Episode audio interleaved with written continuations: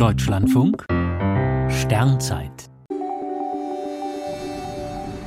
19. Februar Kopernikus und die verbotenen Fakten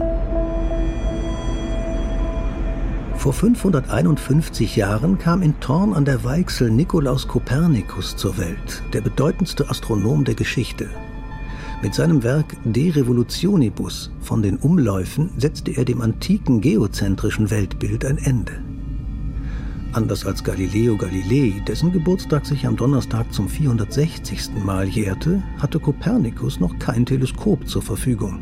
Es war zu seiner Zeit noch nicht erfunden. Allein mit bloßem Auge und einigen Peilinstrumenten verfolgte Nikolaus Kopernikus den Lauf der Gestirne und dabei fielen ihm erhebliche Abweichungen zwischen den berechneten und tatsächlich beobachteten Planetenpositionen auf. Er schloss ganz richtig, dass nicht die Erde im Zentrum der Welt stehe, sondern die Sonne. Auf diese Weise ließen sich die Bewegungen am Himmel ganz natürlich erklären. Aufgrund eines ohne Absprache vom Drucksetzer hinzugefügten Vorworts, das den Inhalt als reine Hypothese darstellte, sorgte das Hauptwerk des Kopernikus nicht sofort für einen Eklat. Erst als Galileo Galilei seine Entdeckungen mit dem Fernrohr als Bestätigung der neuen Lehre betrachtete, wurde die Inquisition aufmerksam.